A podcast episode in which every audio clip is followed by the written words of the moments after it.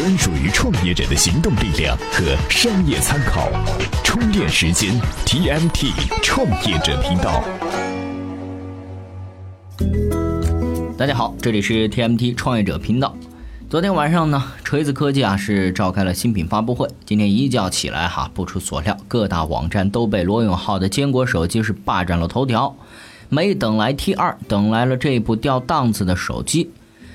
从早年间的语录哈，流传甚广的一个理想主义者的创业故事，老罗身上的理想主义标签和追求完美的特质啊，是为他聚拢了大批的粉丝。而转战手机战场之后，老罗的表现好像一直在败坏他的人品。哎，那么从创业的角度来看，老罗做了什么不得体的事儿呢？哎。我们今天啊，来给您分析分析。首先呢，还是老规矩，先听资讯。每日必知。一年一度的手机发布大会正式开始了。八月二十五号晚间，锤子科技发布了旗下千元手机品牌坚果，十六 GB 版本八百九十九元，三十二 GB 版本九百九十九元。有发布会现场的锤粉就表示，八百多块钱其实是听老罗相声的门票钱，手机是送的。那边锤子已经混成了手机界的老脸，这边新人三六零奇酷手机也不闲着，将在八月二十六号举行发布会。王思聪发微博称，抢先拿到了老周做的手机，有国民老公撑腰，国民媳妇们还不赶快去买手机？况且比 iPhone 可便宜多了。据彭博社报道，受股市抛售潮影响，全球最富有四百人财富缩水一千两百四十亿美元。比尔·盖茨和墨西哥电信大亨卡洛斯各损失三十二亿美元，中国富豪王健林损失了三十六亿美元。真想问他们一句：一夜之间财富缩水三十多亿美元，是怎样的一种体验呢？未来人们更愿意看二手新闻。八月二十五号发布的流量数据显示，Facebook 给新闻网站带来的流量已超过了谷歌。也就是说，美国人通过社交平台阅读的新闻已经超过了传统媒体网站。当我们还在感叹报纸消亡的时候，媒体网站已经开始衰落了。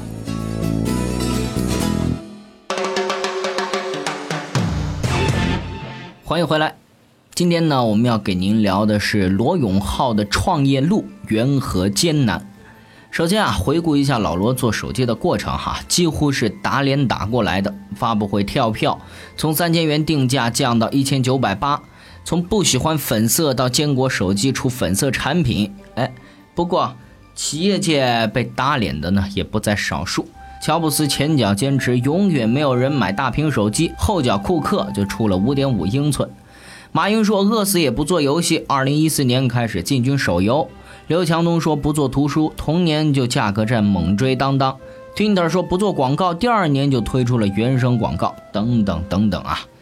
但是哈，依靠人格魅力支撑起来的这个锤子手机哈，因为罗永浩言行不一的记录，多次成为公众津津乐道的谈资。哎，这是创业者的大忌呀！而且多次妥协和退让，导致之前打造的品牌形象是日渐稀薄。别人家都是在往自己的品牌上添砖加瓦，锤子却是一本正经的在花品牌存款。